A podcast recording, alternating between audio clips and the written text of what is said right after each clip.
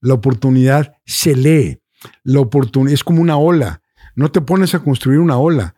La ves y aquí te pones a surfear. Haz muchas cosas, experimenta, itera, corre riesgos. El mundo es de iteración y experimentación. Si tú estás invirtiendo dinero en mejorar tus debilidades, estás dejando de invertir dinero, talento, tiempo a donde está la fortaleza. Claro. Y ahí está el secreto de la estrategia.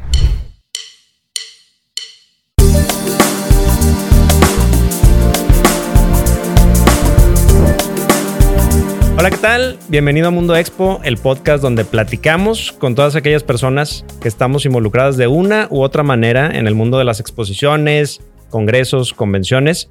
Como bien sabes, todo lo que involucra a la industria de reuniones. Y el día de hoy se me hace que te vas a sorprender un poquito por, por el set donde estamos el día de hoy. Estoy muy honrado porque estamos eh, siendo invitados en el set de alguien a quien admiro muchísimo, mi estimado Horacio Marchand, que el día de hoy nos recibe aquí en su set.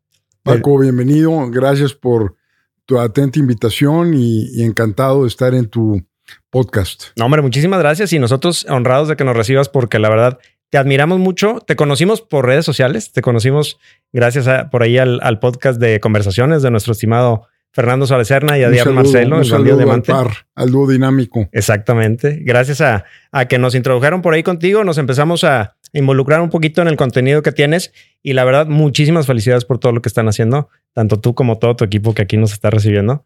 Y este, y pues un honor para nosotros tenerte aquí. Gracias, Paco, es un placer. Hombre, gracias. Horacio, pues me gustaría que empecemos eh, tratando de que recuerdes un poco. Yo sé que has estado en múltiples cantidades de, eventos como conferencista, como invitado, como visitante. Me gustaría que le platiques a la audiencia de Mundo Expo algunas, eh, algunos recuerdos de esos primeros eventos a los que pudiste visitar, ya sea congresos, exposiciones, y cuáles fueron las experiencias que, viste por ahí. Pues mira, la más bonita, gracias por hacerme recordar, fue cuando papá me llevaba a las exposiciones a, pues, a algunas ciudades de Estados Unidos. Papá, en paz descanse, era mueblero, vendía textiles, eh, tenía negocios de menudeo, de mayoreo. Y a los 10 años me llevaba a las expos eh, con un doble interés. Uno era entrenarme en el mundo de los negocios eh, y el otro es que le tradujera. Ah, eh, ok. papá no hablaba inglés. Y todos los 10 años ya. Eh, pues yo hablaba inglés porque me metieron al colegio americano desde chiquito. Y pues ahí es por inglés y ya a esa edad ni cuenta te das cómo aprendes. Vaya, no creo que hay mucho mérito, simplemente pues se me pegó. Y, y desde ahí empezaba a traducirle a papá las negociaciones, que por cierto era muy duro. A veces me daba vergüenza decir lo que él me pedía que le dijera a los norteamericanos, ¿no? Ah, te ponían en, medio entre la espada y la pared. Pues yo era el traductor, porque obviamente los norteamericanos pues no hablaban español. Sí. Entonces, este, era, era un reto eh, eh, estar en medio de una negociación con papá, que era un lagartón para negociar. Y bueno, recuerdo el ambiente, recuerdo cómo funciona, recuerdo los stands, recuerdo eh, pues la fiesta, eh, las muchachonas, pues ya desde los 10 años ya, ya tienes esa, esa visión. Claro. Este, y, realmente se ve cómo se combinaba el negocio con eh, todo el networking. Y bueno, y ahí cada quien pues agarraba el baile para donde lo quisiera llevar. Pero esa digamos que es mi primer memoria, este, con mucho afecto la recuerdo. Y, bueno, a, lo largo del tiempo y de mi vida, en muchos giros, muebles, textiles, juguetes, eh, tapetes, eh, tecnología, eh, telecomunicación. Vaya, ¿qué te puedo decir? me ha tocado por errático, por, por confusión vocacional y porque me ha tocado hacer muchas cosas, andar en muchísimas expos, pues puedo decir en muchas partes del mundo. No, no, pues esa es una gran experiencia. Y ahorita que mencionabas la parte del networking, me gustaría conversar contigo en ese aspecto. ¿Cómo Tú que te has eh, últimamente y, durante pues, casi toda tu vida profesional, no solamente dedicado a los negocios, a la estrategia, a mercadotecnia, sino también a ver la parte del desarrollo personal, de, de esa combinación de factores que se da cuando una persona convive con otra. ¿Cómo para ti en esas vivencias y después en otros eventos, qué tan importante es la, relación personal? ¿En qué ayuda al momento de participar en una exposición? ¿Cómo ves esa, esa pues, eh, ayuda en todo, porque mira, eh, esta conversación que estamos teniendo tú y yo, el 80% de lo que estamos comunicando es no verbal. Sí. Eh, seguramente me vieron la cara cuando hablé con mi papá, o más bien de mi papá, quizás con él. Eh, y, si me preguntas una, haces una pregunta densa o tensa, pues mm, cambia todo. Claro. Entonces, imagínate que tú y yo hiciéramos esta entrevista digitalmente, ¿verdad? Pues no es lo mismo. No es lo mismo, claro. Eh, eh, hay un tema de energía, de vibra, de conexión y todas las sutilezas que se perciben en el lenguaje no verbal, pues es clave. Es como la lectura completa de una persona casi en un instante. Entonces, eh, yo sé que está muy de moda el tema digital y entiendo que tiene su uso, pero tiene un uso a mi gusto eh, en base a necesidad, ¿verdad? Pues si es una compañía global, necesariamente está obligado a ese tipo de conexiones, pero en el primer momento que se puede, se junta el equipo, se junta la raza y la energía cambia dramáticamente. Me invitan a dar una conferencia eh, dentro de unos días y resulta que es la primera vez que se van a conocer todos. ¿Ah, sí? Son como 120 personas, ah, es un negocio muy particular y bueno, pues están como en júbilo, ¿no?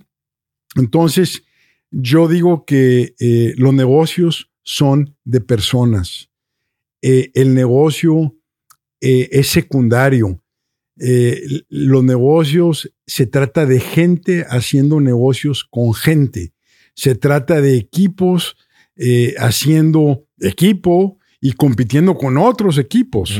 Es decir, son grupos de equipos, redes de cadenas integradas que están en una lucha por un mercado, en una cadena de abasto y de servicio, y andan compitiendo sus equipos juntos. En la medida en que estén integrados, en la medida en que estén conectados, eh, van a ser más exitosos. Leí un artículo hace poco en el Wall Street Journal que decía, pues se acabó la magia, se acabó el encanto. Eh, no existe la misma productividad en el famoso home office que estar jalando en persona. Por ejemplo, había otra lo que pasa ahorita con Elon Musk, ¿no? Que dice, aquí vénganse todos a trabajar, aquí no hay que home office. porque tú vas a tener, exacto, porque tú vas a tener más derecho de hacer home office en comparación de una persona que tiene que trabajar en el mercado de abastos. Y la neta es que si hacemos home office no jalamos. Digo, ¿para qué nos hacemos güeyes? este, eh, y por ejemplo, voy a una compañía en mis consultorías, donde es una compañía que gasta muchísimo en renta. Voy y digo, no hay ni un escritorio aquí ocupado. Este, pues obviamente hay una, está toda madre, pues, pero finalmente la productividad, el intercambio, y también doy la razón de que no por el hecho de que estemos juntos, se aprovechan las cosas, hay juntas hasta la náusea, se aborrece toda esa... Eh, eh exactamente. En fin, yo no puedo ser más enfático en la importancia del contacto personal eh, y de la interacción personal en el pre, durante y post de una relación comercial. Ok, ok, ok. Ahora, me gustaría platicar un poquito tú que eres eh, también muy experto en la parte de marketing, hablar un poquito de las marcas. De, eh, desde tu punto de vista, a las marcas se les da alguna identidad como si fuera una persona y de ser así, ¿cuál es la ventaja de ponerse en una exposición y tratar de hacer ese match con los prospectos en comparación con otras personas o con otras marcas que están exponiendo al mismo tiempo? Bueno, la marca tiene una identidad y tiene una imagen igual que las personas. La identidad es propia de las entidades, eh, para usar un lenguaje de abogados, de las entidades físicas y las entidades morales. Son personalidades. Entonces, una marca tiene una identidad y tiene una imagen. La identidad es un poquito su propuesta, un poquito como de adentro para afuera, y la imagen es lo que percibe el mercado. el que manda y define la marca es la imagen, es la percepción. La percepción es la matona. Si una empresa coincide o une la identidad con la imagen, es imparable, ¿verdad? Entonces, la bronca es la ilusión de que creemos que somos una cosa, pero el mercado nos percibe de otra forma y lo mismo ocurre con las personas. A la hora de una feria concreto o de un evento, pues en la medida en que tú puedas comunicar tu marca en cómo está estructurado físicamente el punto, cómo está eh, diseñado el display, cómo es la interacción, si obedece y está alineado a la marca, vas a ser muy potente. Típicamente las compañías que tienen más participación de mercado son los que tienen las exposiciones más grandotas, agarran esquinas, llevan a las muchachonas, llevan este, los eh, mm, sombrerazos, los pitos, todo, y en la noche hacen un evento y hacen un evento exclusivo, y si quieres comer, bienvenido, está la barra abierta. Obviamente primero me das tu base de datos, me das tu contacto. Si quieres este alcohol, sobra, eso suaviza todavía más los primeros contactos. Eh, y esto está de alguna manera relacionado. Cuando se dispara la parte digital, eh, muchas compañías líderes dicen, me voy a ahorrar ese dinero, eh, que al cabo a mí me compran porque soy Juan Camaney, o sea, decir, pues soy muy fregón, muy chingón. y al final de cuentas se dieron cuenta de que necesitan reflejar eh, su marca en una exposición. Fíjate y también hay disposiciones, exposiciones, ¿verdad? hay buenas y malas. Fíjate que ahorita que mencionas eso, en, digamos en la transición por ahí del año 2021, en el que estábamos empezando a regresar a los eventos con ciertas restricciones, que nada más puedes tener 50% de, de aforo. Eh, muchas marcas, sobre todo corporativos grandes, decidieron no participar en todo el año en exposiciones. Simplemente quitaron ese rubro del presupuesto porque dijeron hasta no ver cómo viene todo esto, vamos a regresar quizás en el 2022. Las empresas que no participaron en exposiciones en el 2021, no sabes cómo se arrepintieron. Las que sí lo hicieron, les comieron un poco o mucho de participación de mercado por ese contacto directo. Y eso, perdón que te pregunte. no, adelante. ¿Tienes la data, la, de dónde viene esa información? De los directores de los eventos. Ya. Este, ellos percibieron Incluso hay casos muy interesantes de. Oye, perdón, tú eres el que me hace preguntas a mí, pero me dio curiosidad. No, no, claro, claro, pues para eso estamos, para intercambiar me dio curiosidad Sí, sí, sí, Oye, a ver de dónde viene eso, o sea, directamente de los directores. De los directores de los eventos. Te pongo un ejemplo.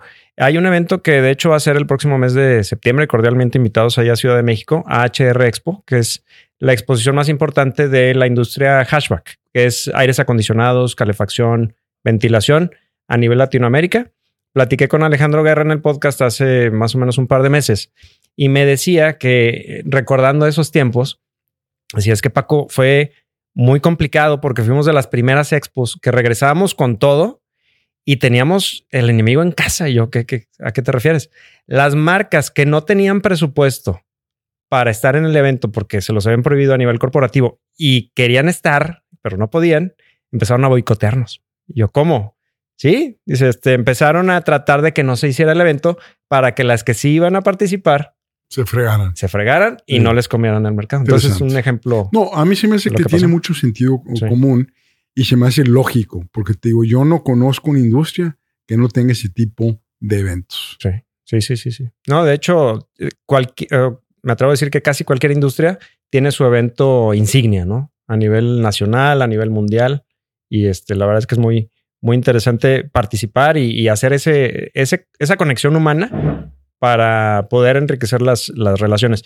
Tuve la oportunidad de entrevistar a alguien que conoces bien, eh, Salvador Treviño, experto en mercadotecnia, y me acuerdo que me comentaba que para él en una exposición, eh, si bien no necesariamente van a vender en ese momento, sobre todo las, las exposiciones B2B, este, sí, es muy, sí son muy importantes para acortar el proceso de confianza y comenzar una relación comercial por ese acercamiento. ¿Cuál es tu opinión al respecto? ¿Qué pues, crees? Absolutamente. Mira, es que en una feria pasa todo. Eh, voy a mencionar así a bote pronto algunas cosas. Eh, se despliegan las innovaciones de la industria. todo mundo se ventanea. Eso es muy importante para la salud de la industria. Eh, van compradores y van vendedores y van proveedores y van habilitadores. Gente que vende sistemas, gente que vende algún tipo de empaques. O sea, es un evento necesario para que una industria eh, se potencie. Eh, y entre más competencia, mejor. Y entre más nos ventaneamos, mejor. Y entre más hagamos el mystery shopping, donde yo mando a gente que investiga a mi competidor, a ver si le saco información, eh, y también de repente te llegan espías a ti. O sea, es un ejemplo muy lindo ese del espionaje, pero es una necesidad de la industria. En la medida que haya vitalidad en los eventos insignia, ese quizás pudiera ser un reflejo de la salud de la industria. Por ejemplo, tecnología, por pues, Las Vegas. Sí. Juguetes, Nuremberg en Alemania. Tapetes, Hannover en Alemania. Eh, muebles en México, Guadalajara. Muebles en Estados Unidos, High Point. Ahora se los llevaron a. Entonces, todas esas insignias, en la medida de la vitalidad, yo creo que denota una salud eh, de la industria y acorta los ciclos. Eh, por ejemplo, hay, hay gente, eh, yo soy consultor, llevo más de 250 giros, este, y aparte pues he tenido negocios, he puesto varios negocios, me he ido bien, he quebrado, de todo un poco. Y lo que te digo es que eh, hay gente que dice, no voy porque sale caro, no voy porque nomás van a agarrar el pedo, no voy porque no vale madres, pues no vayas. Claro. Pero si te brincas un año, pues ya estás un año atrás. Exacto. Y si es tecnología, un año significan cinco. Entonces, yo creo que es un evento necesario. La gente es en sí misma se hace arrogante, cree que se las sabe todas y bueno, pues es el principio, el fin. Claro. Sí, no, no. Y ahora, en, este, en esta época que vimos de, cambio, había una, lo, mencionaste ahorita, había una idea de que quizá lo digital iba a venir a desplazar a lo presencial, ahora que por obligación tuvimos que tenerlo digital. Si bien estamos regresando a lo presencial y vimos el valor que esto tiene para, para la relación humana y para la relación de negocios, ¿cuáles son, desde tu punto de vista, las cosas que sí permanecieron en lo digital, ya combinándolo con lo presencial? ¿Qué, tendencias son las que sí crees que permanecen y que se van a ir incrementando?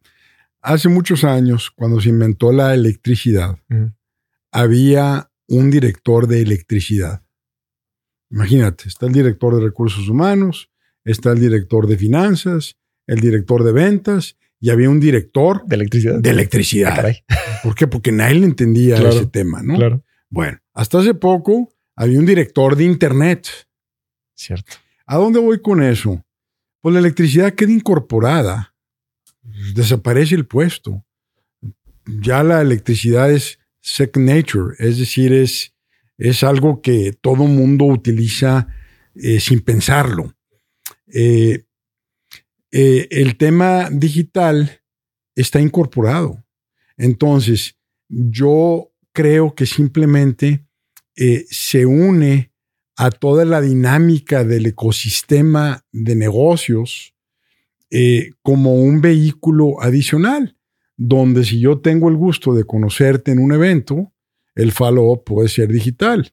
claro. Donde si yo te conozco vía digital, te puedo conocer en persona en un evento. Entonces, yo no lo veo como un tema de eh, esto o lo otro. Creo que va a fusionarse en un esquema cotidiano, de uso cotidiano, donde haya un lugar para cada cosa.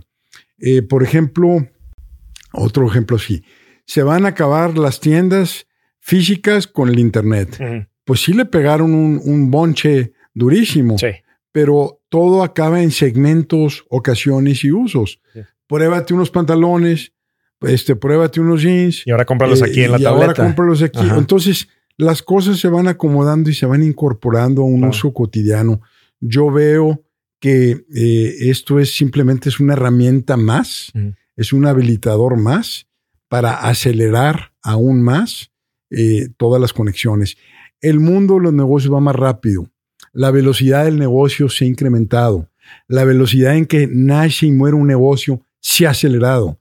Los ciclos se han acortado. Todo es velocidad hiper. Y estos ciclos y estos este, quiebres rápidos y estas iteraciones y toda la onda de hacer negocios de manera rápido, fallar rápido, todo está dentro del mundo de la parte personal, la parte digital, la parte de muestras, que ha crecido también toda la onda logística. Es una locura la onda logística. Ahora mandan muestras, ahora eh, todo se puede, ¿cómo explicarte? Yo no lo veo como algo uno o la otra se está integrando. Y por un lado, ahorita que comentabas la logística, está creciendo mucho la parte logística y por otra parte, surgen cosas como lo que ahora denominamos el nearshoring, que es ok, ya vimos la bronca en la que nos metimos cuando dependimos de, mandar y traer cosas de China y, nos llegó una pandemia que nos paró las máquinas en todos lados y al momento del rearranque ya vimos la cantidad de cuellos de botella en los contenedores, en, enviar unas cosas para un lado o para el otro. Ahorita que, estamos viendo, en especial en, la ciudad donde estamos, aquí en Monterrey, en Nuevo León, este fenómeno pues muy, muy, eh, muy presente, ¿Cómo, ¿Cómo crees tú que viene esa situación en, en, la economía? ¿Es solamente un México con Estados Unidos o ves integrándose en otras zonas del mundo esa, pues dinámica? Eh, haz de cuenta, no sé si te sepas el chiste de, de que estaba haciendo Diosito al mundo y le preguntaron ahí los angelitos o no sé quién, oye, ¿por qué le das tanto a México? ¿Verdad? Pues tiene X, Z, Y, W y dice, es que iba a haber mexicanos. Así ya emparejamos. Les tengo que dar a estos güeyes. Este, yo lo que pienso es que México, eh, por destino eh, cósmico, tenemos una localización privilegiada. Los litorales, tocamos los dos océanos más grandes del mundo, el Pacífico, el Atlántico, el Golfo, el petróleo. Este, la biodiversidad. Eh, no te lo acabas. no, no, no, claro. Yo a eso le llamo un buen caballo. Este, cuando llego a la consultoría, busco primero si el negocio es un buen negocio. El caballo. El caballo. Porque hay negocios muy buenos que aguantan muchas malas decisiones. Y la gente cree que son ellos los buenos. Pero es el negocio que acertó, que está en una... Eh, vaya, le pegó. La propuesta de valor tiene un fit o una química tan perfecta con el mercado que funciona a pesar de estos güeyes. ¿Me entiendes? O funciona eh, eh, y está el caso contrario. Hay negocios tan malos que ni Michael Porter lo saca. Entonces, primero se ve el jinete, y perdóname, el caballo, y luego se ve el jinete. Entonces, ¿cuál es la combinación? Un buen caballo con un buen jinete, olvídate. Es una bomba. Eh, un buen caballo con un mal jinete, pues qué suertudos somos. Yo creo que estamos en ese, caso, en México. Eh, eh, creemos que, este, mm, vaya, veo que muchas de las políticas y las trayectorias que se están eh, activando en el régimen actual va a, a, perjudicar el potencial simplemente con energía. Estás atorado con energía. ¿Cómo mueves todo si no hay electricidad? Volvemos al tema, ¿no? Entonces, yo creo que hay unas oportunidades tremendas. Es un gran caballo México y ojalá que lo manejáramos, lo quisiéramos, lo potenciáramos y fuéramos más inteligentes en detonar este caballazo que Dios nos dio. Claro. Ahora yo que te, que te sigo desde hace eh, algún tiempo, me llamó mucho la atención como una o dos veces te escuché mencionar, ahorita que hablabas de, México y de, de, nuestro país tan, tan rico que es, de la marca México. Tú decías en alguna ocasión, tenemos que rebrandear nuestro, nuestra marca México. ¿Qué crees que se hacía antes que se dejó de hacer ahorita? ¿Y qué debemos hacer para reposicionarnos en el mundo con esa marca? ¿Qué identidad debemos adoptar? ¿Cuáles son las ventajas competitivas que debemos eh, mostrarle al mundo que tenemos para reposicionarnos? Bueno, a mí me encanta el tema de México. Eh, de hecho, tengo un ebook que se llama Apuesta México. Apuesta México pero ahí hago una serie de propuestas de cómo eh, hacer vibrar a la marca México. Y la parte fundamental y todas las grandes marcas empiezan haciendo vibrar a los mexicanos. Es un proceso de adentro para afuera, que te sientas orgulloso de tu país, que te sientas orgulloso de lo que somos, con defectos, etcétera. Eh, y, esa es la identidad. Regreso a la identidad y luego está la imagen. Bueno, las marcas empiezan en la imagen. De aquí se construye la reputación. Y estos posicionamientos, yo le llamo posicionamiento por default, cuando tú, sin hacer ningún esfuerzo especial de marca, la tienes. Tú tienes una marca en la frente, yo tengo otra marca en la frente. Si uno de nosotros nos vamos de aquí y dijimos, vamos a vivorear la marca de la persona que se acaba de ir, todo el mundo vamos a tener una idea de su reputación. ¿Cuál es la reputación que está prevaleciendo ahorita en México? ¿Cuál es la reputación de México en el mundo? ¿Qué es lo que más resalta? Pues prende Netflix. ¿Y cuál es la serie? ¿Cuáles son las series? Claro. ¿Cuáles son las series? Agarra las noticias. ¿Y qué dicen las noticias? E infelizmente México, los que vivimos aquí, que leemos el periódico, vemos una serie de tragedias y le damos la vuelta al periódico. Entonces, este, ¿qué es lo que estamos, lo que está ocurriendo en México y qué se está comunicando al mundo? Eh, entonces, pues, a pesar de todo, vamos avanzando. A pesar de todo, el nearshoring puede ser un home run. Yo que creo, pues los problemas fundamentales de todos los negocios, de todos, todos los países, es es, eh, primero es eh, seguridad, eh, las cuestiones fisiológicas, alimento, educación y legalidad. Pues ahí tienes esos cuatro pilares, ¿verdad? Esos cuatro pilares no debería ser nuestra reputación. Esos son habilitadores. Nuestra reputación, en mi opinión, a qué debe centrarse. Nosotros somos un centro que pudiéramos liderar lo que yo le llamo la industria de la humanidad.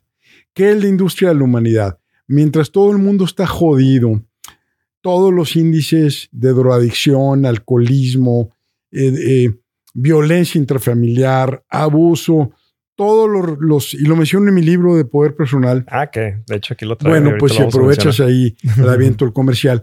Pero los parámetros externos están buenos como agua potable, este, eh, reducción de pobreza eh, eh, extrema, eh, incremento de vida, de longevidad, pero los internos estamos bien jodidos. Entonces pareciera que el dark side o el lado oscuro de esta hiperproducción, de este hipercapitalismo, es la pérdida de la persona. ¿Y qué es lo que pasa? Son, son tres grandes industrias las que dominan el mundo. La primera es la que produce el micrófono, la que produce este reloj, la pluma, la cámara, o sea, no sabemos ni cómo funcionan, pero gracias a esta producción tenemos acceso a ellos. Entonces, uno es eh, la producción en serie y las economías de escala. La segunda, ¿cuál es? El consumo excesivo. Entonces, tenemos todos los excesos posibles del mundo. Eh, eh, diabetes disparada y demás. ¿Y cuál es la tercera?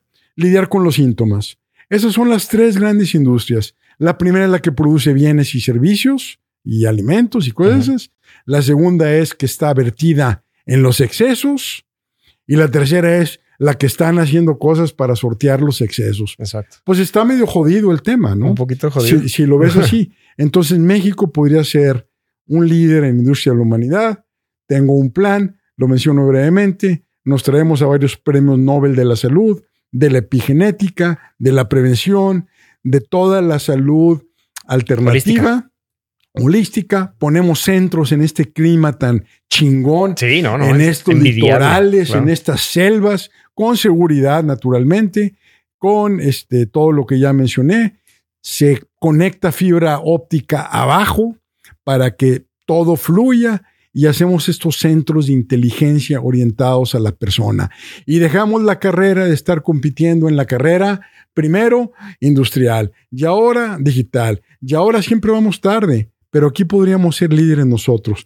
Pero los habilitadores, hay mucho que hacer primero. Por supuesto. Y en este tipo de iniciativas que, que se escuchan verdaderamente interesante, ¿conoces eventos que tengan que ver con estos temas en los que podamos acudir, en los que la gente se pueda informar pues... O a lo mejor hay un área de oportunidad para crear Gigantesca. Y, te reto amistosamente, tú que andas en esto, empieza a recabar una base de datos de todos los centros de salud holística que hay en este país, eh, en todos esos lugares hermosos, con energía a toda madre. Ahora se puso de moda el tema de las microdosis, de todo lo que la naturaleza nos da. También es un área de desarrollar y, vamos a, formar una eh, eh, feria nacional de la industria de la humanidad, de medicina holística, donde eh, traigamos un esfuerzo junto con gobierno y universidades, iniciativa privada, y traigámonos a los mejores del mundo. Démosle su, la nacionalidad mexicana, que mucha gente la quiere. ya ves que tenemos muchos norteamericanos viviendo en muchos lugares aquí. Oye, Ciudad de México, la Condesa ya parece pues una colonia de Los Ángeles. San Miguel, Tijuana, San Miguel. Este, Ensenada. Y hagamos esto. Eh, hace falta un orquestador. Yo te lo consigo. es, buena, la idea. Pero esto, entonces la marca la movemos eh, eh, antes de que hubiera tantas malas noticias en este país. Pues que era, México es un resort, es Corona, es tequila, es este, la playa, Spring Break, Spring Break es la maca, es poca madre, como se hizo la campaña de Corona, cómo empezó. Si te acuerdas. Sí, sí, sí, sí. Era silencioso, las olas del mar, algunos pajaritos por ahí, agarraba a alguien la cerveza. Se escucha. se oía eso y se acababa el comercial. Eso es México. México es una potencia en muchas cosas. Naturalmente industrial, pues no se diga, ¿verdad? Este, pero bueno, México es un excelente caballo. Claro, claro. Y más nos vale encargarnos de mejorar el jinete, de alguna manera. Participar en, en Participando, claro, claro. Eso de renunciar a la política, pues es, lo que pasa, es dejar en manos del, que quiera hacer cosas. Exacto. Ahora, eh, mire, si quieres, un día hacemos un programa de la marca México. Claro. Un día me gustaría hacer un podcast de la marca México, pero más me gustaría un evento de esos, no como el pabellón turístico de Acapulco, que lo conozco. sí. Ahí está enfocado solamente a turismo. Esto es otro rollo. Sí, sí, sí. Completamente otra cosa. Es posicionar a México en, algo que ahorita que lo estás platicando, pues hace todo el sentido. Salud. Tenemos exactamente eh, eh, el futuro de la humanidad, creatividad, arte. Bueno. No, y qué padre sería darle la vuelta a, indicadores tan vergonzosos que tenemos como ser el número uno de obesidad infantil en el mundo. Sí. Y gracias a este tipo de iniciativas, poderle dar la vuelta, definitivamente. Es un gran proyecto. Sí, sí, sí. Es un gran proyecto. Digo, obviamente, pues es idea mía, estoy súper sesgado. este, no soy el único que está hablando de esto, este, pero México es una, es una eh, mina de oro, ¿verdad? Bueno, no sé si el oro tenga valor en el futuro o de bitcoins o qué, pero es un caballazo. Ahorita, ahorita podríamos decir que es una mina de datos. Ya, ya los datos son los, los el nuevo petróleo. Claro, claro. Oye, Horacio, y, ahorita que comentábamos de esa importancia o de, la trascendencia que pueden tener los, eh, los eventos, un, evento nuevo como este que estás comentando, eh, te, ha tocado ver casos en los que se crea un evento a partir de lo que pasó en digital? Te voy a platicar eh, ejemplos. hubo casos en los que una empresa decidió hacer su evento digital durante la pandemia y eso evolucionó a un evento físico, ya no teniendo que entrar a un evento grande de la industria. Empezaron como que a salir eventos pequeños. ¿Conoces algún caso en especial que te haya pues Mira, eh, te comento otro. Me invitan a dar una conferencia de una compañía eh, global, eh, América Latina. era un gran evento, se iban a juntar ahí los, los grandes distribuidores. Eh, les cotizo y me dicen, pues está muy caro. Le digo, pues ¿cuánta gente va a ser la que va a ir al evento? Me, dicen, pues van a ser como unas 200 personas. ¿De qué tema? Pues tiene que ver con este tema en particular. Pero tiene que ver con ventas, comercialización, mercadotecnia. Le digo, ¿y a poco nomás hay 200 personas en América Latina? Me dice, no, hay como unas 1300. Pues abre el evento digitalmente a ese 1300 y te salgo regalado, güey. O sea, realmente eh, échale por qué si no vienen, pues sí, o sea, esa es la parte que yo te digo de que se incorpora a la usanza de decir, vamos a hacer una eh, cuestión híbrida. Obviamente, imagínate un evento físico donde traigan un conferencista que no de otra manera no puede llegar, pues lo enriquece, pero nunca va a suplir el contacto personal, humano. Somos gregarios, nos gusta la gente, a unos más que otros, los que somos neuroticones, no tanto, pero eh, imagínate hasta los homeless, los indigentes, se juntan, no se hablan, se pelean, pero están todos juntos. Claro. Es, somos gregarios. Este, esto no se puede olvidar. No, claro. Mencionabas hace ratito algunos ejemplos de, eventos a nivel mundial que te ha tocado ir. Me gustaría abundar un poquito al respecto. ¿Qué otros eventos conoces que creas que pueden servir de ejemplo para tomar buenas prácticas para las exposiciones, las ferias, los congresos que hacemos aquí en México? ¿Cuáles recuerdas? Pues mira, eh, eh, es que está la exposición, ¿verdad? Están los congresos que eh, tienen una pinta más de software, no, no de software, más, más de inteligencia. Por ejemplo, congresos médicos, de conocimiento es la palabra correcta. están los congresos y luego están las reuniones de compañías globales, las reuniones de compañías regionales, las reuniones de compañías locales, eh, y cada uno tiene un propósito. Inclusive, pues, una que no me gusta mucho porque he participado en algunas, es que se van los directores a Cabo San Lucas, van a un hotelazo, este, se llevan a las señoras, pues está toda madre, si, si, si te invitan, pues vas, y hacen una sesión de planeación, y ahí nomás este, se soban el lomo unos a otros, dibujan cuatro cosas en el pizarrón y sale la estrategia. O sea, tampoco, me explico, así no, pero eh, eh, puede ser un principio, puede ser un arranque, puede ser un acto simbólico donde se anuncia una nueva alianza, una nueva estrategia, un lanzamiento de producto, una presentación a clientes, una presentación a distribuidores, un lanzamiento de un nuevo software. Es infinito. Pero a final de cuentas, el bottom line o la, digamos, la dimensión subyacente es que son grupos de personas, son cadenas compitiendo con otros grupos de personas. Y la cadena que esté mejor integrada a nivel personal va, las lleva a las de ganar. Eh, entonces, eh, pues yo siempre que voy a dar conferencias, les digo, ¿quién es su competidor más grande? Pues el innombrable este. ¿A poco creen que están doblados de, brazos? ¿A poco creen que no se están juntando como nosotros? ¿A poco creen que no están en un pizarrón con un tiro blanco queriéndoles dar en la madre? Son grupos de personas lidiando con grupos de personas. Entonces, ¿con quién debes de relacionarte? Pues con aquellos que compartan primero la química. Hay gente que te cae gorda de entrada y si te cae gorda, seguramente tú también le caíste gordo a él o a ella, eh, pues es gente con la que compartes química, con la que compartes valores, con la que compartes principios, prácticas, eh, hábitos profesionales. Eh, y hay cadenas de bandidos y de mentirosos, y hay cadenas de gente virtuosa. Y al final de cuentas va a terminar en un destino de éxito o de fracaso.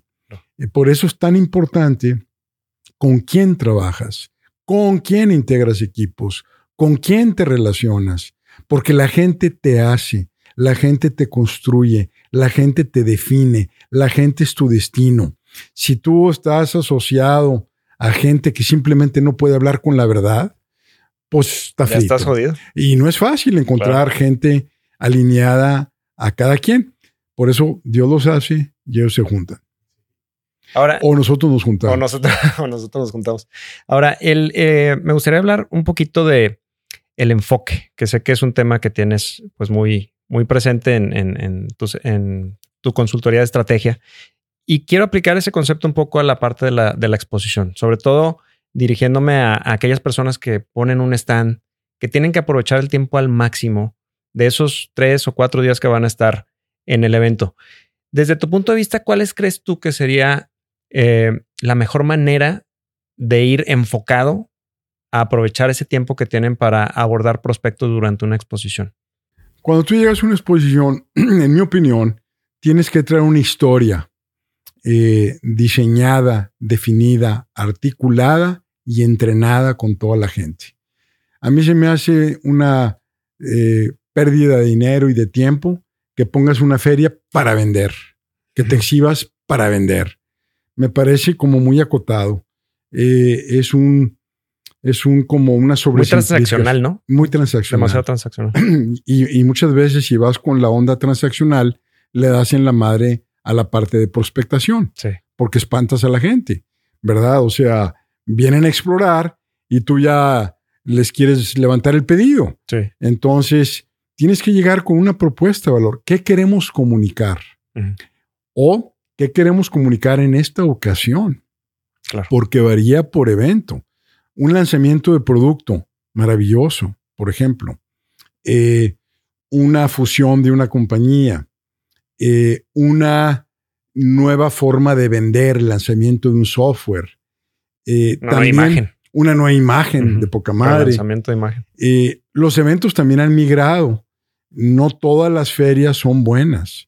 Yo he visto eventos terribles, patéticos, muy mal manejados, este, que dices tú, pues se hubieran ahorrado la vuelta. Y hay otros súper eh, bien hechos. Por ejemplo, el ferretero en Guadalajara es, Que ya va a ser ahorita en, sí, en es septiembre. sí. tremendo. El ferretero sí, sí. es una vida tremenda.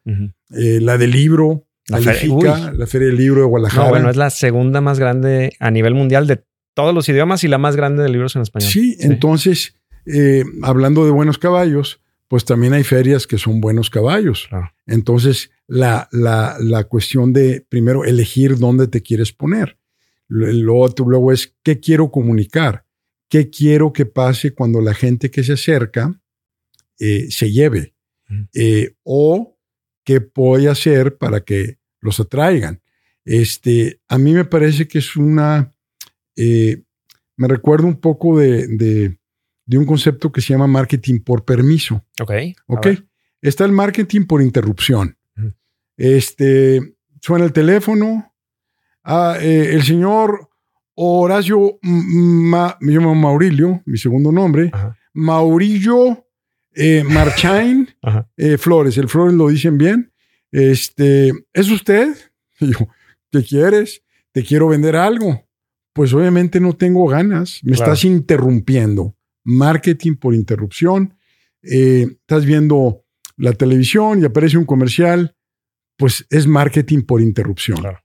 El marketing por permiso es que tú vas graduando el se detiene alguien, ¿quieres pasar a ver? O te enseño esto. Primero pasas una etapa. Te- segunda etapa, ¿te llamó la atención este producto? ¿Te lo puedo explicar?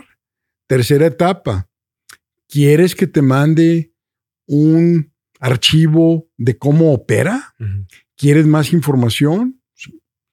Este, oye, ¿te gustaría que hiciera una llamada de follow-up? ¿Te gustaría que te fuera a visitar? Obviamente ya eso es muy rápido, pero eh, en, todo está- en todas las etapas estás pidiendo un permiso. estás pidiendo una especie de permiso. El primero que lo articuló este concepto fue Seth Godin. Este, eh, pero en esencia es que tú debes de tener claro las etapas de una relación, ojo, no de una transacción, es una era de relaciones. Cuando vas a estos eventos, se trata de iniciar una relación, Sí, claro. no se trata de hacer una transacción. Es un aborazamiento de, de decir, "Oye, yo tengo que hacer esto transaccional.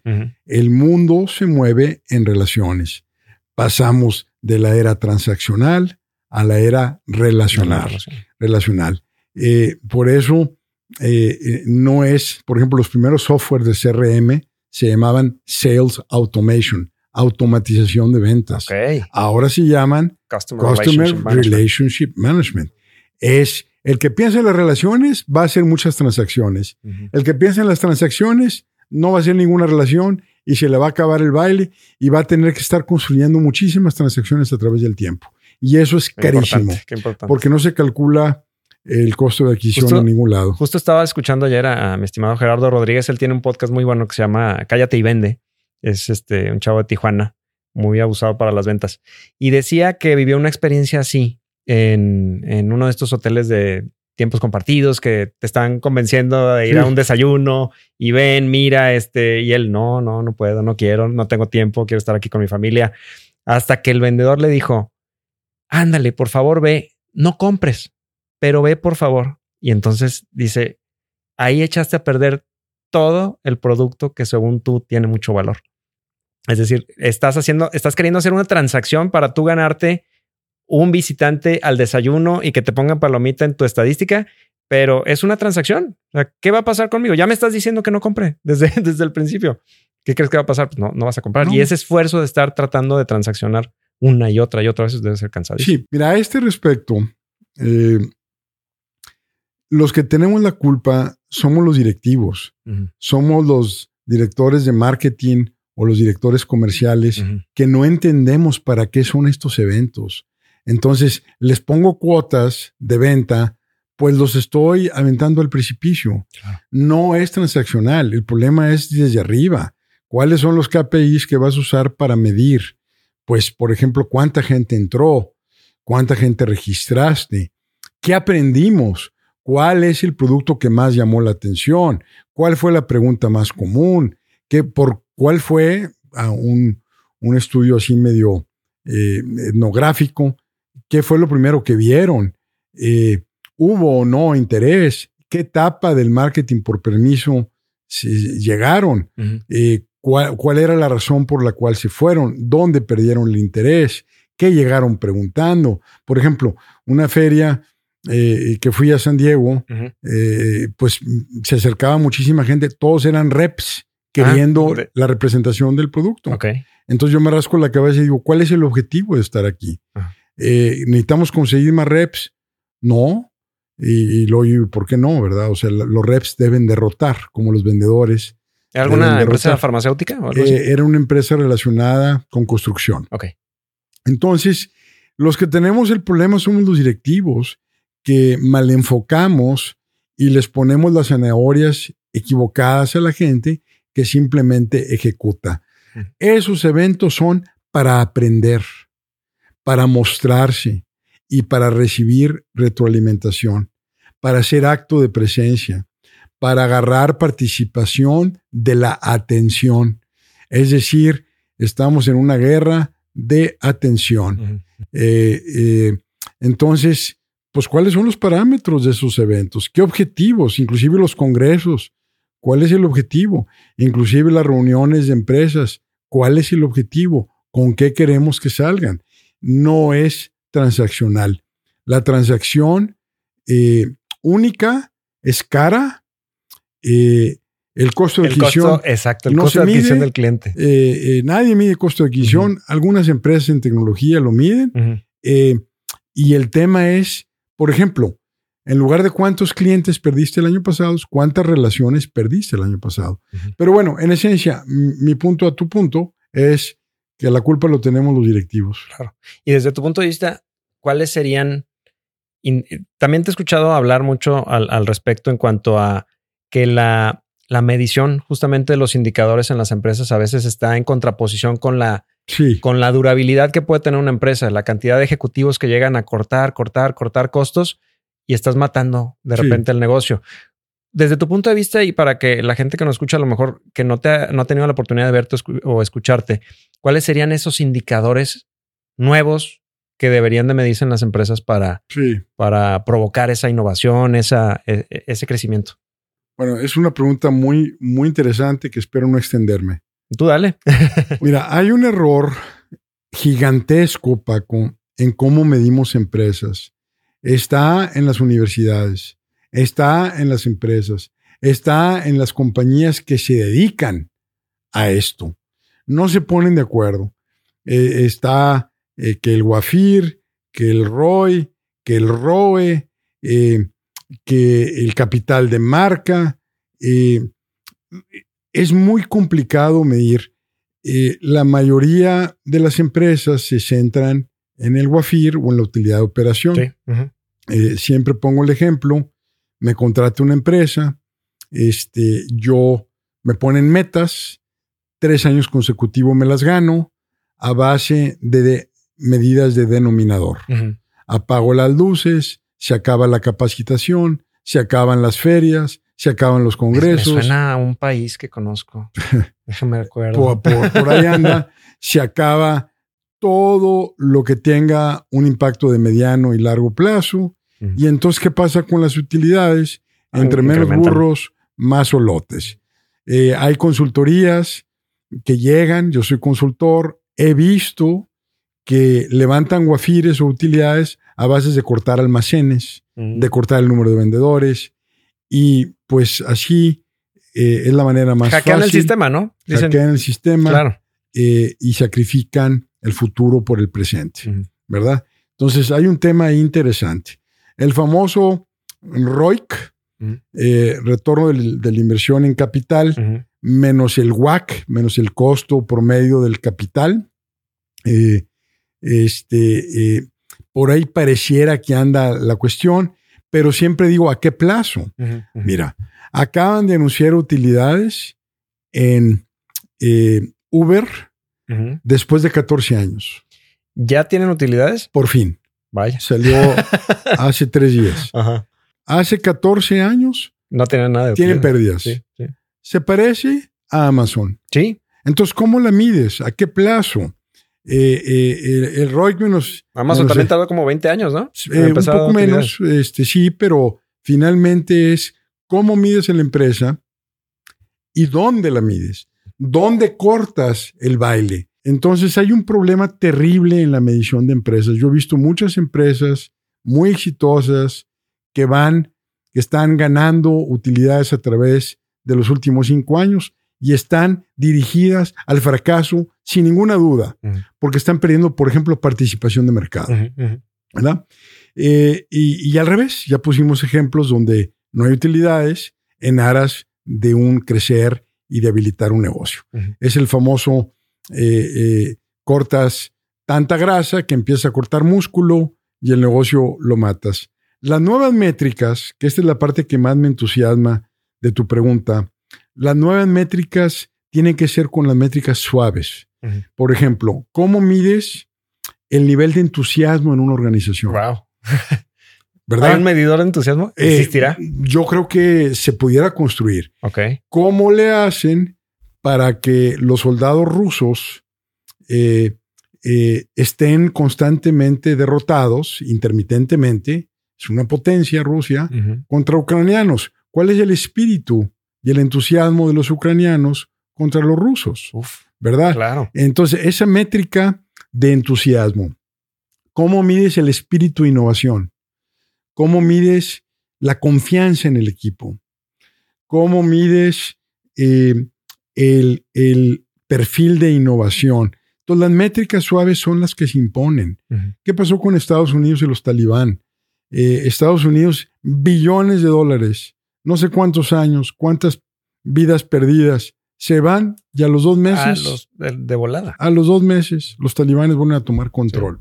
Entonces, hay un problema de métricas, hay un problema de cuándo, y si nos vamos a ir al clásico de retorno del capital menos el costo promedio del capital invertido, si nos vamos a esa métrica dura, ¿cuándo cortas? A los cinco años, a los 10 años o a los 14 años, como el caso de Uber, y, finalmente, ¿qué es lo que construye los números? Las métricas suaves. Eh, lo que hablé, confianza, innovación, entusiasmo, solidaridad, la cultura de la verdad. ¿Cuánto bullshit no hay en las empresas? ¿Cuántos engaños? ¿Cuántas presentaciones de PowerPoint todas trastocadas, pichoneadas, pellizcadas y se van acumulando y ahí arriba llega el, engaño. Entonces, este, es este es otro temota, el de las métricas más importantes en los negocios que producen los resultados financieros, no los resultados financieros per se. Exacto. Sí, sí, sí. No, es un tema, la verdad, apasionante. Y, y pues ese fracaso que tienen estas empresas que mencionas, pues también viene de, cómo están evaluando el, consejo de administración a los directivos que están. El Pablo que siempre está arriba. Siempre. ah, puede llegar hasta el consejo. Wow. Hay consejos que son cómplices de malos directores. Eh, eh, y es una cadena eh, donde a veces pues el problema está en el consejo, ¿verdad? Claro. ¿Y conoces casos que ya estén dándole la vuelta, que ya estén aplicando ese tipo de, de pensamiento, ese tipo de indicadores que estás mencionando ahorita? Pues mira, empezaron, 3M fue muy famoso hace Mm. años, ¿verdad? Donde empezaron a incentivar holguras de tiempo hacia la innovación. las de tecnología, Google. Bueno, me, ahorita me estoy acordando, entrevistaste a Alejandro Ruelas. Ruelas Gossi. Sí. Él comentó el caso de John Deere. Me llamó mucho la atención. Dale. No sé si quieras platicarlo. Prefiero que lo cuentes tú. Ah, bueno. Eh, recuerdo haber escuchado que él trabajó durante un buen tiempo en John Deere y decía que de la cantidad total de empleados de la empresa, la cuarta parte, si mal no recuerdo, el 25% de empleados estaban dedicados exclusivamente a innovar. A pensar. A pensar. Exacto, Sí. a pensar. Eso, eso me llamó muchísimo la atención. Sí. El- el- ¿Cuál es la lógica? Pues eh, con inteligencia artificial, con los robots, con todo ese rollo, pues pareciera que estamos los seres humanos destinados a quedarnos con las áreas de creatividad, Mm. eh, eh, con las áreas de innovación, porque es el único recurso inagotable que existe. Todos los demás recursos son finitos, pero la creatividad humana, la imaginación es completamente infinita. Entonces, pues eh, el asunto es qué porcentaje del tiempo de los directivos están enfocados a pensar, están enfocados a diseñar el futuro, ¿no? Realmente creo que, eh, y aparte John Deere es una compañía muy innovadora Sí, sí, sí. que pues ahora está muy clavada, por ejemplo, en tecnología, eh, no ya no en, en- en los tractores Claro, en sí mismo. claro, claro. Yo creo que, bueno, empezó 3M, Google, ya mencionaste a John Deere. Yo creo que en la medida en que desde arriba se permitan esas holguras, porque ¿qué es lo que pasa con la innovación? La innovación por definición es ineficiente, es caótica, es torpe. Es que se contrapone a las medidas que tenemos actualmente en las empresas. Entonces cortas la innovación. Y por ejemplo, hablabas hace rato, me preguntabas de cómo se contraponen las métricas. Te voy a poner otra. Entre mejor esté la logística medida internamente en un negocio, peor es el servicio de entrega. Es así de fácil Ok. y así de sencillo. E- ese es un común denominador que me he topado en muchos lados, donde vas con logística y te sacas sus indicadores a toda madre 98% de entrega Sí. al cliente. y vas con los clientes y nada más les están rayando la madre No porque vale no entregan. Sí, sí. ¿verdad? Este, o por ejemplo, los tiempos de entrega. Ajá. Tienen 250 mil trucos para cambiarlos, modificarlos, replantearlos. O sea, son engaños inimaginables entre las métricas internas y las métricas externas. Son mutuamente excluyentes. No, claro, claro. Oye, antes de, antes de que terminemos y, y, pues agradeciendo el tiempo que nos has brindado, Horacio, me gustaría que toquemos un poquito de este libro que de hecho fue de los, creo que fui de los primeros que lo compró porque tengo ya aquí mi, mi autógrafo de, de tu parte. Tu libro Poder Personal, que es eh, tu libro más reciente. Y me gustaría tocar algunos puntos de, de lo que ahí leí. Uno de ellos es, y me llamó mucho la atención por, por el timing que se dio en, en, Twitter. Eh, recuerdo que mencionas por ahí que, que muchas veces el éxito eh, se atribuye mucho al individuo y el fracaso se atribuye mucho al entorno. Y me llamó mucho la atención que lo, lo mencioné en Twitter, este, arrobándote por ahí, y, y me, esc- y me respondió una chica llamada Nazaret Black, que es- dirige los destinos de la empresa Sacua, de los carros eléctricos mexicanos. Y decía, qué curioso, dice, con las mujeres es al revés. Cuando hay una mujer exitosa, se atribuye al entorno. Y cuando hay una mujer que fracasa, se atribuye a ella. ¿Qué, Qué duro. opinas? Qué duro, no, pues durísimo. Durísimo. Primero, esa compañía, ¿cómo se llama otra vez? Sacua. Es una maravilla Sí. porque México es una potencia automotriz. Mm. Saludos Y- a Nazaret. cierto. Saludos y no tenemos ni una picnic marca global, que espero que esta se convierta en global. Mis Hacen felicitaciones. Ujú. Hay muchas mujeres ahí, creo que Sí, tengo sí, sí, entendido. sí, sí. Hay muchas mujeres eh, Este, operando la, la pero es una desgracia que México no tenga marcas, que no tenga canales de distribución, que no seamos dueños del diseño ni de la propiedad intelectual. Eh, entonces es una gran eh, compañía. Eh, a ver si un día me gustaría entrevistarla. Claro, claro. Ah, pues aquí Nazaret, ya sabes. Bueno, pero mira, eh, yo creo que es un tema de formación eh, de dónde viene la mujer, de dónde viene el hombre. infelizmente, la mujer ha estado oprimida por muchos milenios, siglos. Digo milenios porque, pues, desde que somos Homo sapiens, pareciera que siempre es una cultura más orientada a, lo, masculino. Sí. Eh, estamos acostumbrados que los éxitos sean masculinos. Parece que los éxitos tienen género. Los premios Nobel también, por lo que veo. este, y entonces, ¿qué es lo que pasa? Pues la sensibilidad de una mujer que está más acorde a estos tiempos, sin caer en el feminismo y sin caer en la reducción de la masculinidad y de la energía masculina, que yo tengo ahí unos temas de walk, anti-walk y cosas de esas. Sí, sí, sí, Pero yo siento que, la, que, que así como quizás sobra eh, eh, crédito en los hombres, eh, que estamos acostumbrados, que ha sido un mundo de hombres tomando decisiones a través de los siglos y marcando la pauta de la historia y no las mujeres, pues ahora resulta que las mujeres tienen que confiar en ellas sin caer en estos extremos y tienen que llevarse ese mérito y ese crédito que les ha, sido negado históricamente. ¿no? Este, creo que estos tiempos de customer experience, de servicio al cliente, de interfaces, de esa sensibilidad de cómo nosotros estamos desplegando nuestro negocio y cómo es tocado por el mercado, es una energía femenina. Es yin. El mundo tiene exceso de yang. Es decir, eh, eh, esta agresión, este progreso ha acabado con el clima, eh, ha acabado con el aire, con el agua potable, hay muchos desperdicios, hay excesos, hay obesidad.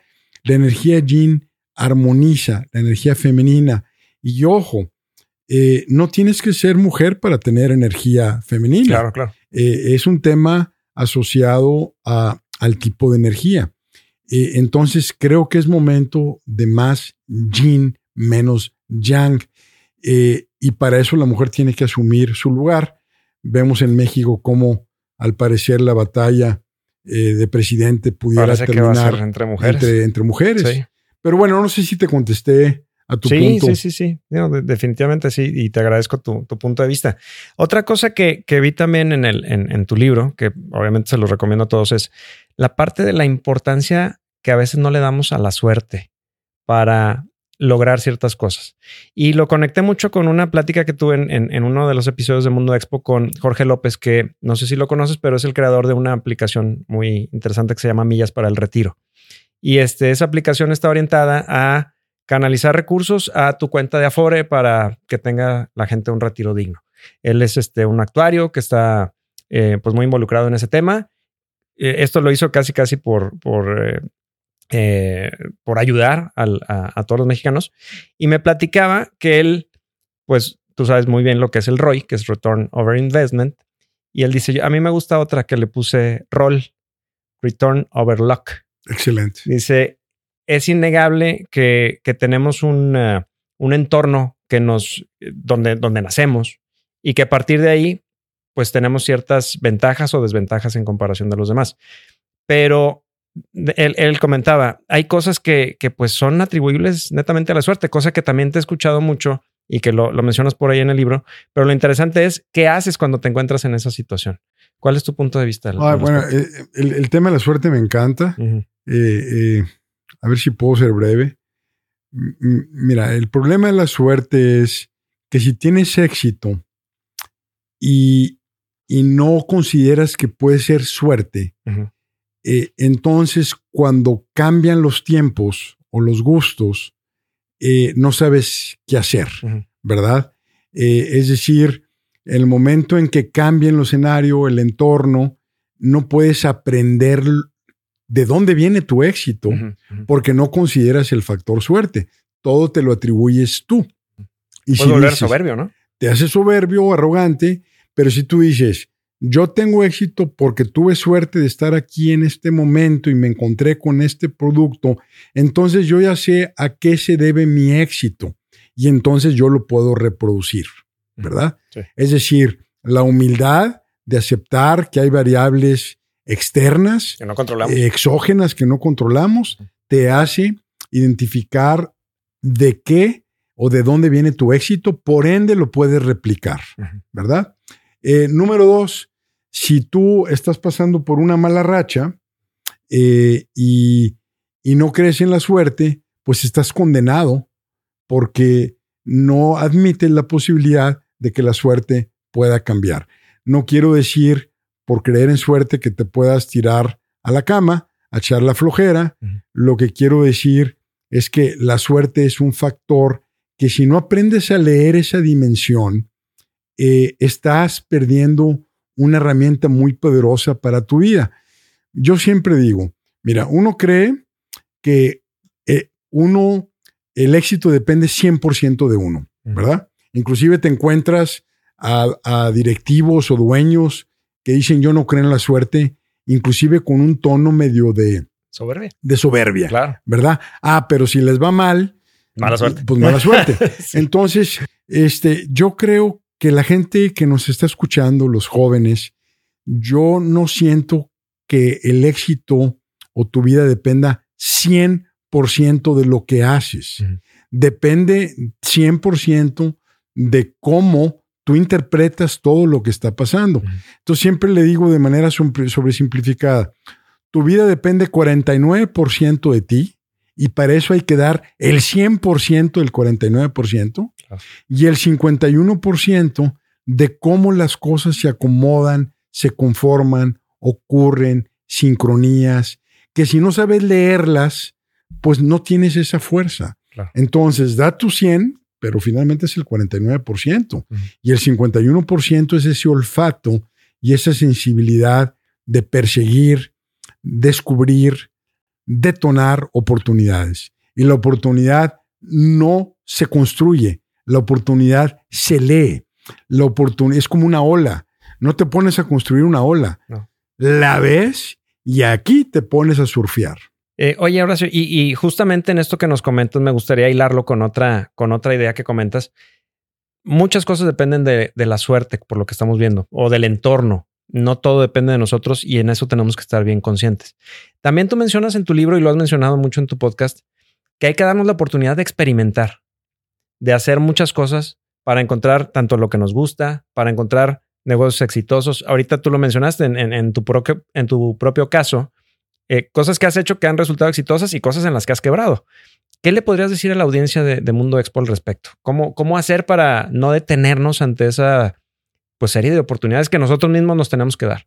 los grandes empresarios son emprendedores seriales. Mm. O sea, es rarísimo que le peguen a la primera. Agárrate al que quieras, estudia su biografía y te vas a ver toda la serie de pasos, cierres, fracasos, despedidas. Eh, también me he despedido tres veces ah, mira. Eh, por bocón. Este, eh, o sea, es, en otras palabras, se le falla hasta que se le pega. el éxito es un proceso de experimentación consciente, es un proceso de iteración donde en cada iteración tú vas aprendiendo. La gente confunde iterar con interactuar. Ah, no. La iteración es un experimento. El experimento es el invento más grande de la humanidad. Nada le gana al experimento. Es el origen y el cimiento de la, del descubrimiento.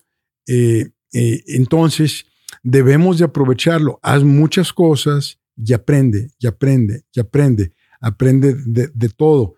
Eh, la gente eh, a veces le tiene miedo al fracaso, pero el fracaso no existe. El fracaso es cuestión de tiempo. Eh, eventualmente las cosas se mueren. El éxito también es una cuestión de tiempo. Mm. Eh, entonces, mi invitación es decir, pues si tú quieres poner un negocio en tu vida y te va mal y te vas a cortar las venas y vas a dejar que tus amigos te digan que eres un pendejo y vas a dejar que te corte la novia porque fallaste y vas a definir tu vida por un experimento, pues estamos fritos. Eh, yo creo que eh, es, la vida es una constante iteración de aprendizaje permanente. Eh, yo esto lo aprendí de un cliente de la consultoría. Ah, Él, un hombre que respeto muchísimo, se llama José Antonio. no digo el apellido porque no le he pedido permiso de citarlo, pero José Antonio me impresionaba que en todas las juntas, en las más densas, tensas, donde estaban las cosas, siempre decía, bueno, ¿y qué aprendimos? ¿Y qué aprendiste? Entonces se convierte en una organización que aprende. Que no le da miedo a eh, equivocarse. Pues, eh, y, ahora con las herramientas digitales, con los procesos huecos de cómo se construye un negocio a base de orquestación, a base de subcontratar, de terciarizar, de sacar pilotos digitales, de sacar muestras. Antes se producía para vender. Ahora se vende y luego se produce. Estás al revés. Entonces, con todas estas herramientas digitales y el mundo tan chiquito y tan conectado, con la logística tan desarrollada, pues es un terreno fértil para la experimentación constante. Se le falla hasta que le pega. Entonces, ¿qué pasa? ¿Quién tiene que experimentar más que nadie? La raza de 20 años o menor. Esos son los que deben estar experimentando. Los de 30 pues ya deben de estar También, en pero más riesgos. Sí, o en modo aprendizaje. Claro, claro. Pero, pero ¿qué pasa? No te lanzas este, y, pues no aprendes.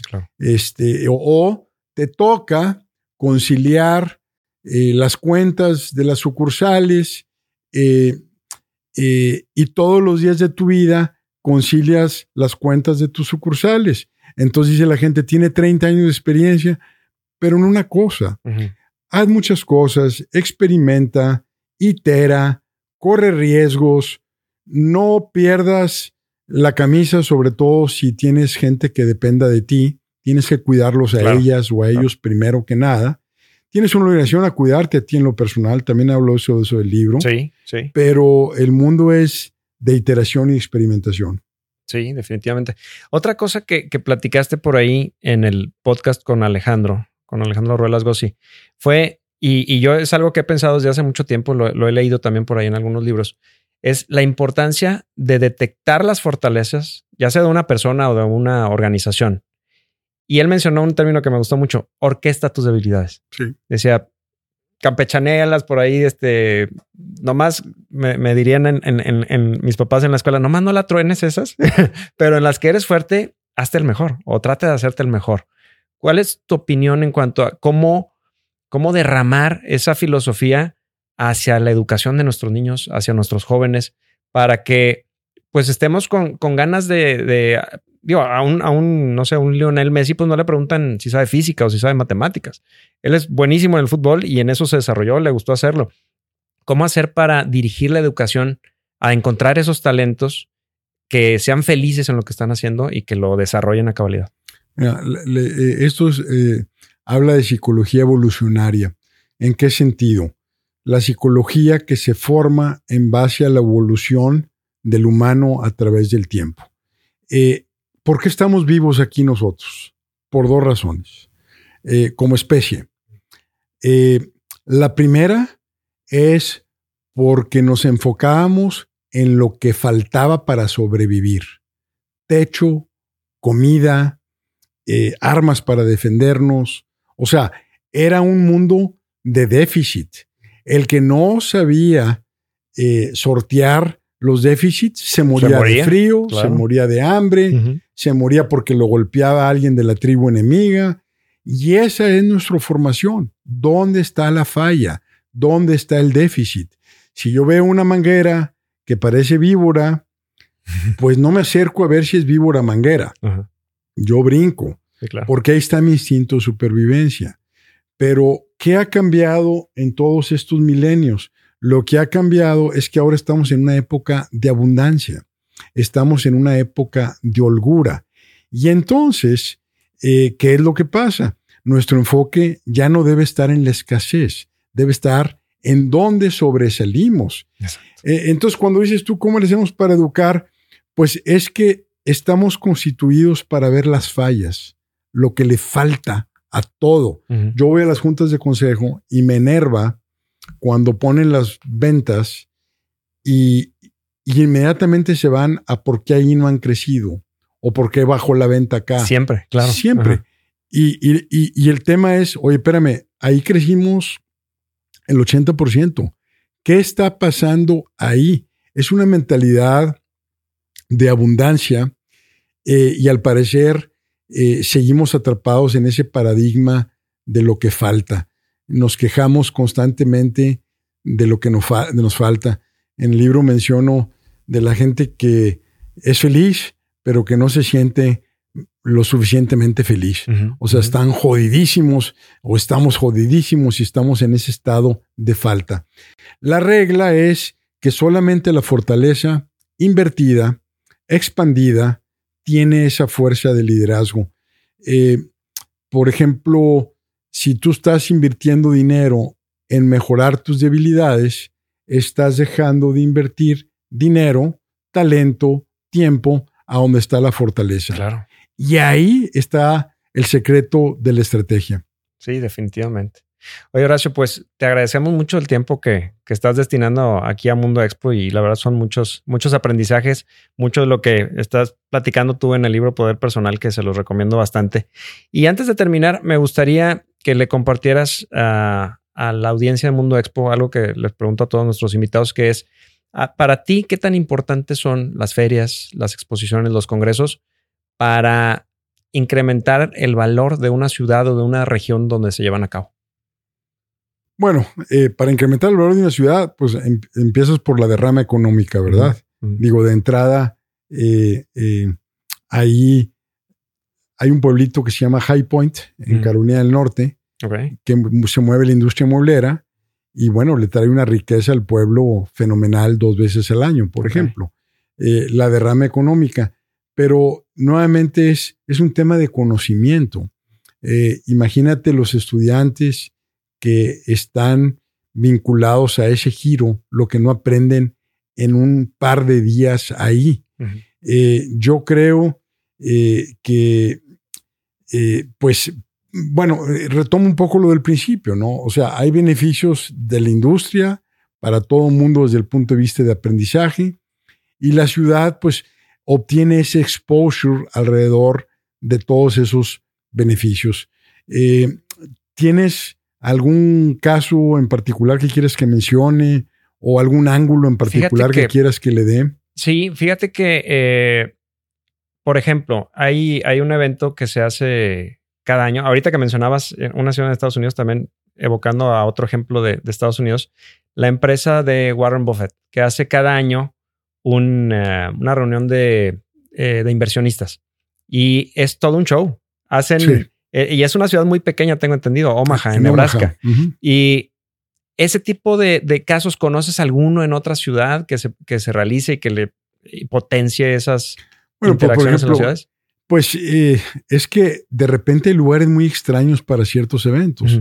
Ahí porque él es de ahí, ¿no? Sí, sí, sí. Pero en Omaha, ¿qué hay? No hay nada. Pues, hamburguesas. Pero ahí eh, vemos la importancia de un evento, ¿no? De un, ah, una Van 40 mil personas ahí al, pues Nuremberg, lo hace la industria del, juguete. Eh, el caso de Carolina del Norte, pues es, una cosa tremenda. Tapetes, dices tú, yo tuve un negocio de tapetes hechos a mano, de hobby, que me encanta, eh, tejidos en, en, Irán, Turquía, Pakistán, la India. Entonces dices tú, ¿a dónde van los compradores del mundo?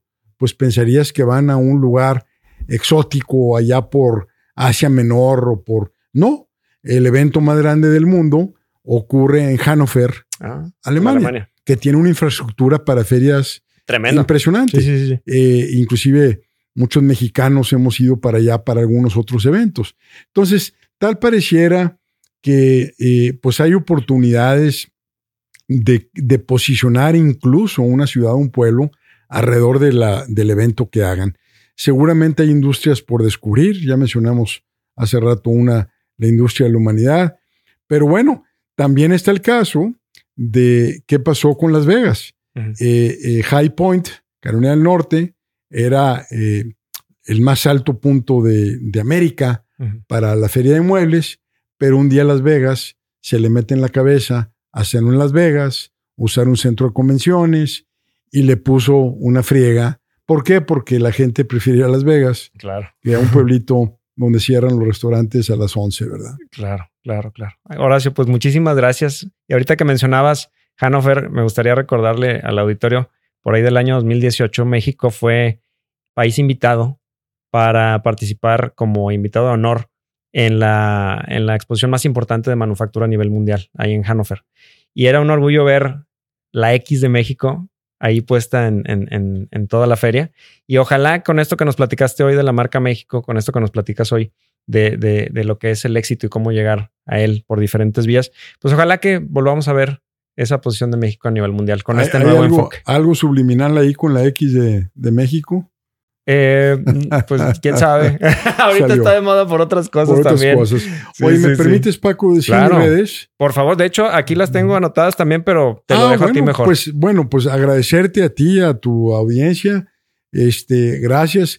Yo te había dicho que era un tema medio peculiar esto Ajá, de las ajá. exposiciones. Eh, espero haberte ayudado a darte algunos ángulos a ti y a tu audiencia. por supuesto. Eh, y bueno, pues los invito a que me sigan en mi podcast. Eh, Ho- Horacio Marchán está en YouTube, está en Spotify, en Apple Podcasts, también en TikTok. Ahí estamos. Estamos en Instagram como Horacio.marchán, en Twitter, o no, ahora sí se llama, sí, creo que sí. ya, ya, ahora pues, le seguimos diciendo Twitter. Twitter. Ya tiene la, la, la X también ahí También. este, plasmada. Ajá. Pero estamos en todas las redes, encantado de, de conectarme con tu audiencia.